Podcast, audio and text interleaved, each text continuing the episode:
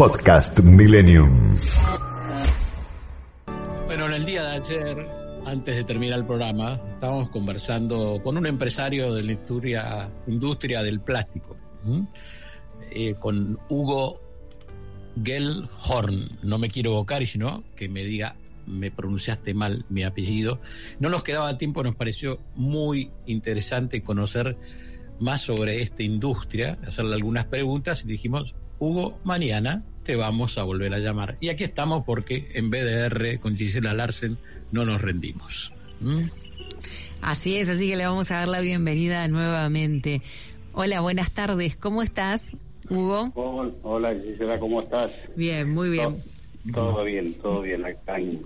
Bueno, contame de qué origen es ese apellido, ¿es alemán? Es alemán, sí. Ah, ¿quiénes fueron, papás o abuelos los que llegaron? Eh, los que llegaron fueron mis abuelos y tanto de madre de, de, mi padre, eh, eran alemanes del Volga, que se llama. Ah. Son, alemanes que, que venían de Rusia, ¿no? Que había llevado Catarina la Grande en su momento para este, poblar un poco una zona de, Rusia. ¿Y dónde se instalaron cuando llegaron acá? ¿En el, ¿Son de las colonias de eh, los alemanes del Volga, en Entre Ríos? Claro, en Entre Ríos, en la provincia de Buenos Aires, en La Pampa. Hay por todos lados algunos. Bien, ¿y, el primero que se dedica al plástico sos vos o ya venía de... Ayer nos dijiste que, que vos arrancaste, pero digo... Sí, sí, sí. ¿Y cómo llegaste al plástico? Y un poco por casualidad, porque mm, fui empleado de un, negocio que vendía plásticos, que en una de esas tantas crisis argentinas eh, quedó, creo que fue en el, con el plan primavera, me habría que preguntarle a Enrique o a Willy. en esa época este, he pasado muchas crisis y bueno, este, con mucho esfuerzo, llegué a tener varios trabajos. la verdad es que me, eh, me enfoqué mucho en el trabajo. Mm. Y así que también es un poco dinámico, o sea, tanto la economía. Es decir, que siendo empleado, vos empezaste a aprender, viste, y después te independizaste y armaste tu propia fábrica. Correcto, correcto. ¿Y qué empezaste haciendo? Bueno, cajones cajones. Eh, yo intenté hacerme cargo de una fábrica que estaba en problemas y en, en otra de las crisis, que fue la del corralito, lamentablemente no la pude salvar. Y, pero era uno de los principales clientes de esa fábrica, así que eh, seguí con, con la fabricación de cajones, eh, compré los moldes o las matrices y ahí este, empecé con, con una parte de la industria hasta que directamente después este, tuve que hacerme cargo y, y bueno, empecé con Gelhorn Plásticos, que fue la, firma pionera, y bueno, después Plásticos Munro, después fundé Mecaplast y después este, terminé comprando con Arsa, que también era una empresa que tenía algunos inconvenientes allá en la provincia de San Luis que fabrica unos cajones muy especiales para las cosechas de uva, de pera, de manzanas, limones en Tucumán. Son unos cajones muy grandes, por eso no sé si les contaba que tenemos la máquina más grande de, Argentina. No, no nos contaste eso. Ah, los cajones que vos comenzaste haciendo, los primeros, ¿son los cajones de plástico que nosotros podemos llegar a conocer de, de fruta o de gaseosa? Eh, no exactamente, los de gaseosa no, porque en realidad lo que sí de frutas y de uso general, digamos, cajones cosecheros, cajones ah. para pan, frigoríficos, tenemos los principales frigoríficos de Argentina, eh, no quiero dar nombres, pero son clientes nuestros. Claro, los utilizan.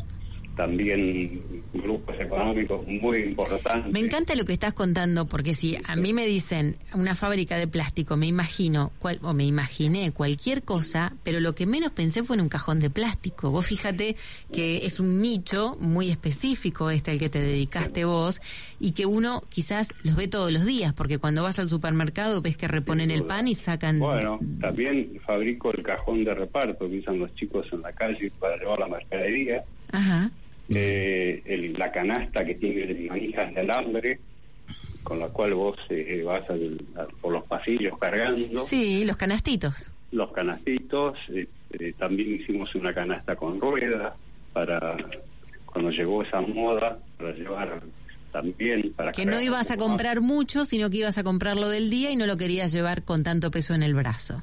Claro. Eran canastos chicos. Y después el cajón de la bandeja de pan lactal, este, que, bueno, hay, dos marcas muy importantes que son las líderes y después hay un montón de fábricas más pequeñas en todo el país que consumen.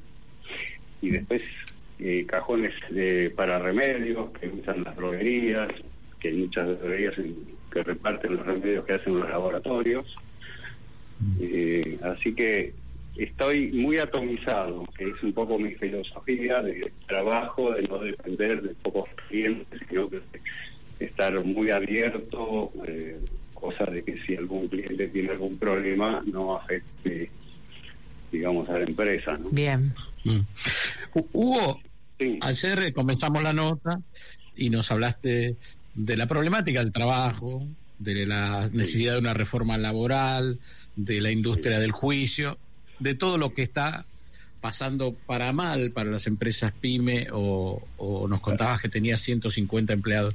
Pero en el momento que tuvimos que cortar, estábamos hablando de lo que significa el plástico como elemento contaminante. Estamos hablando de los mares, eh, estábamos hablando de todo lo que se estaba encontrando en todos lados.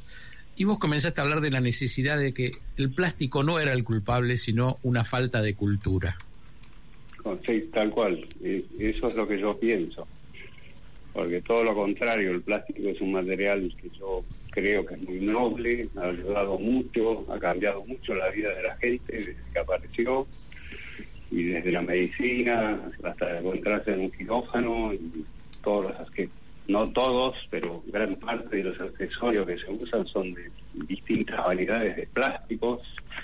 Y bueno, con mirar a tu alrededor te das cuenta que, que muchas de las cosas que tenemos a diario y nos rodean son de plástico. Y toda la bondad que tiene este, este material es que se puede reusar. Y en algunos países eh, europeos o ya prácticamente en todo el mundo, eh, se recicla.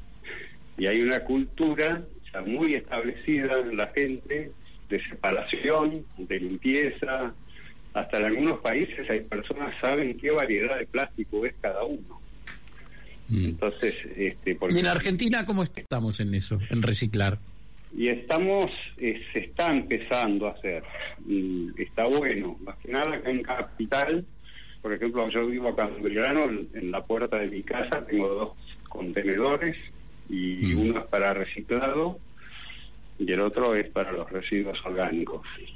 Mm. Y es un comienzo. Y después hay toda una industria también, hay mucha gente que trabaja en esto, porque están los este, estos muchachos que van con los carritos. Los cartoneros. Los cartoneros van juntando y después descargan en un depósito, que ese depósito ya se los provee a, los, a la gente que muele, que tiene varios procesos el, reciclado, ¿no? Demolido, lavado, por supuesto primero hay que seleccionar las distintas variedades, pero se, hay una demanda eh, terrible que se usa para usos, digamos, de, segunda, no, no para productos alimenticios o algunos productos puntuales que solo se puede usar plástico virgen, ¿no?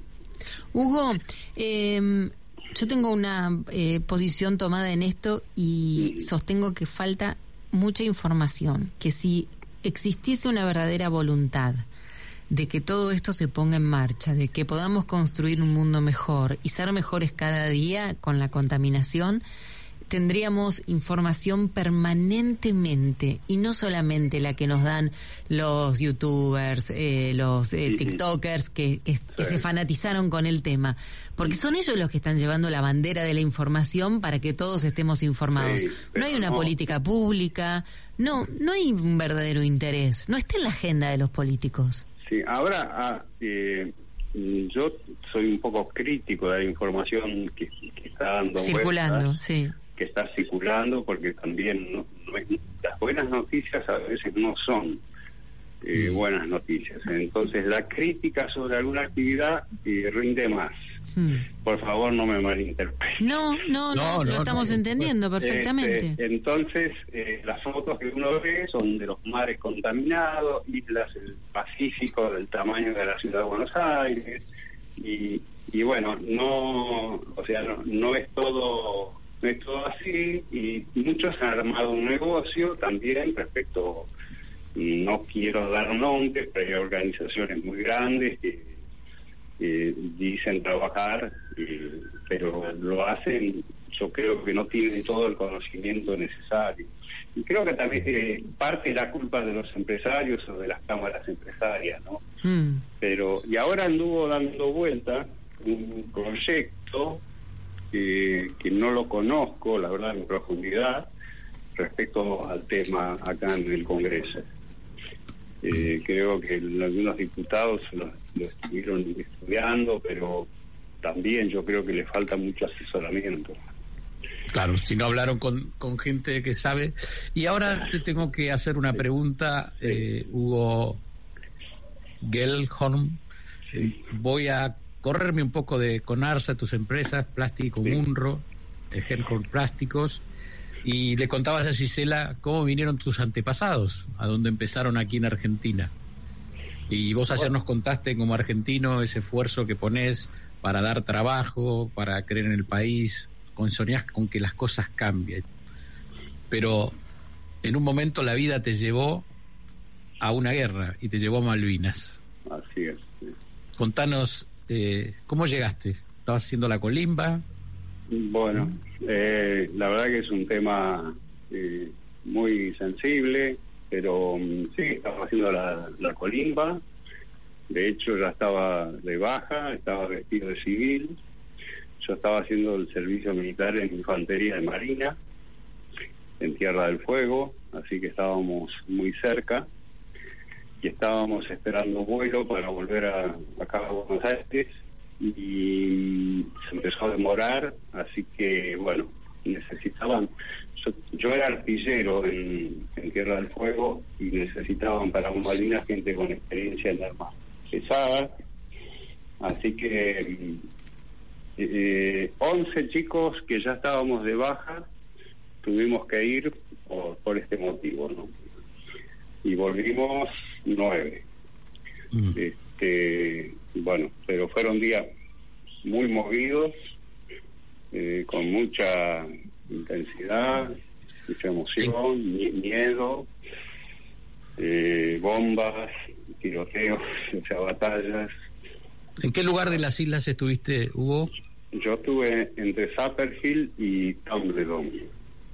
Mm. Ahí estaba apostado el batallón 5 de Infantería de Marina, el BIN 5.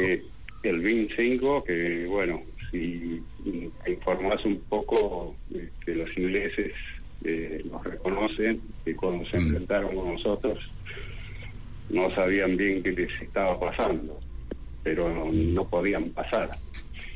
Así que tuvimos un entrenamiento muy muy especial, la infantería de marina generalmente lo tiene, y tuvimos un comandante que realmente estaba con nosotros. Caían los obuses, este, tiroteo, y él estaba con nosotros alentándonos. Cosa que no lo pude comprobar, pero he oído de otros jefes que no, que no pasaba. Pero yo tengo una, una, una, visión muy crítica de la guerra. yo creo que eh, murió mucha gente, aunque en las guerras intestinas argentinas, en las distintas grietas de, desde que nació este país hubo tantas batallas que debe haber muerto muchísima gente, pero después batallas este, contra el enemigo, no sé, la vuelta de Belgrado. Y esto que yo, la verdad, creo que, no sé, puedo hacer una opinión. Sí, por supuesto. Eh, fue una aventura.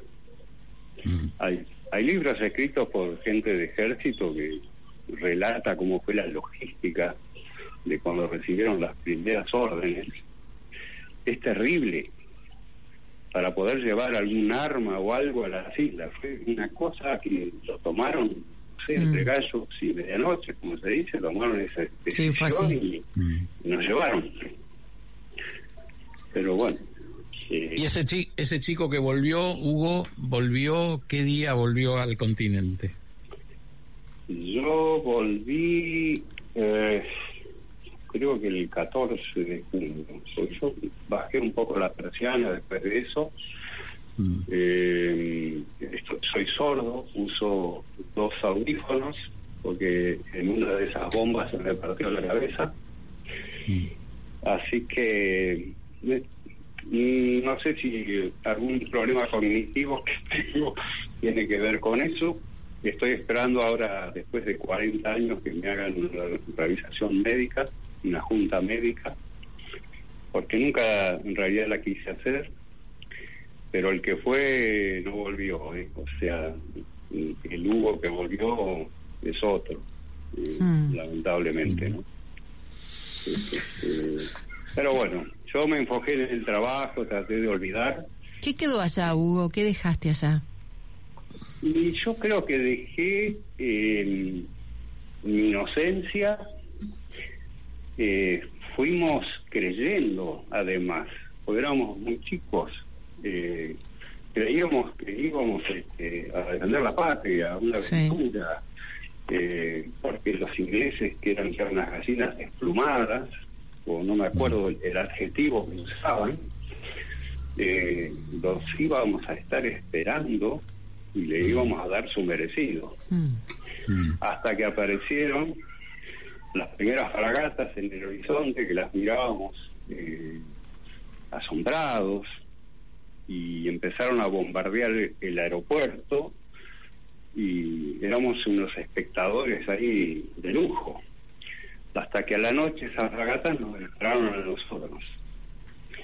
Y caía una bus cada cinco metros porque el ejército había querido poner un radar en la cima de la colina donde estaba estábamos nosotros y ellos querían destruirlo. Y nos habían apostado detrás del radar. Entonces todos los obuses que pasaban de la luz caían encima nuestros. Y bueno, y el primero de mayo a la madrugada, también cuando empezó realmente eh, la batalla, digamos, que fue previo a lo que estuve relatando, eh, fue terrible. Yo estaba en mi pozo de zorro viendo todo como en anfiteatro, porque estaba en la ladera de la colina hacia el, hacia el valle del puerto argentino, temblando, pensando en mi familia, que era un privilegiado estar ahí viendo eso. Pero bueno, a la noche me empezaron a caer los obuses privilegiados.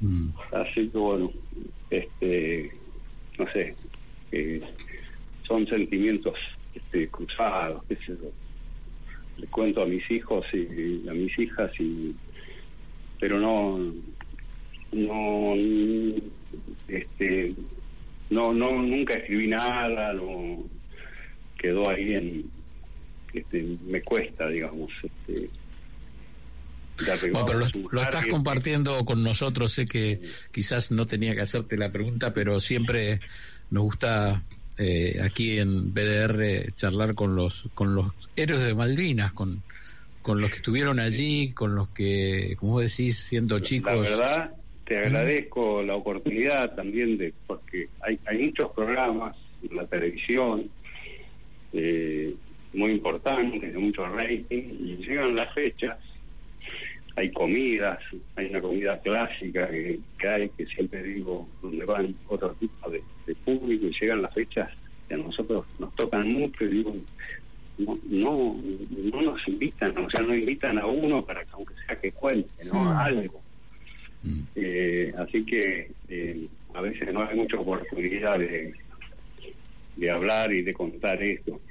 pero bueno, no fuimos a defender a la patria. Esto es lo que yo pienso, esto es otra cosa. Hace dos semanas hablábamos con un piloto, con Roberto Zimbayo, el chino, que fue, que se retiró, un piloto de Aerolíneas Argentina, y fue el último piloto en despegar antes de ese bombardeo que vos contaste, ¿eh? en un ah. Pucará. Eh, y se ah. emocionó mucho en el aire. Así que, bueno, Hugo, queremos felicitarte por el trabajo, por llevar tus empresas, por toda la experiencia que nos contás con el plástico. Lo vamos a seguir, y sobre todo con este momento que compartiste. Hay mucho, hay mucho para hacer. Y ojalá que Malvinas sea una materia en que todos los chicos tengan que estudiar. Ojalá. Es un pedido que lo hacemos de acá. ¿eh? Y un reconocimiento para todos. Te mandamos un abrazo enorme. Bueno, Santiago, muchas gracias. Eh, y bueno, eh, para todos ustedes. Muchas gracias, Hugo. Gracias por compartir con nosotros. Ah, y los escucho siempre. ¿eh? Ah, bueno. escucho desde Pablo Wende, como lo dije, a Enrique, después este, a Carlos Burgueño, este, y bueno, y después todavía estoy en la oficina que escucho a Willy y al gran Beto Valdés, el hombre, que, el hombre que más sabe de política. bueno, Hugo, te digo una cosa, Hugo, tené cuidado ahora cuando vayas a la junta, a la que aceptaste ir, a la junta médica, a ver si en el diagnóstico te dicen tiene una sobredosis de Millennium este, y, te, y te restringen el horario. ¿eh? Hay que tener ah, cuidado con eso. te mandamos un beso grande. Bueno, muchas gracias, igualmente. Que estés bien. Así conversábamos con alguien que nos contó su historia, su trabajo. Eh, a veces siempre hacemos hincapié en lo difícil que es llevar algo adelante en la Argentina. Y hay otras historias que son difíciles también por otros temas y sin embargo también se sobrellevan y, y se sale adelante. Bueno, esta fue una de esas. Y siempre nuestro reconocimiento a los héroes de Malvinas, a los chicos que llegaron a allí, como él, ¿no? Siendo un pibe, ¿eh? desde estaba en el continente y a una aventura que hicieron un par de locos. Él no lo quiso decir, me hago cargo, ¿no? Este, aquella famoso canto que parece de cancha de fútbol, Galtieri borracho, ¿eh? llevaste a los muchachos, por no decir otra cosa. La verdad, una banda de militares irresponsables que nos puso en una guerra contra los ingleses, donde murieron, como dijo Hugo, demasiados chicos. Podcast Millennium.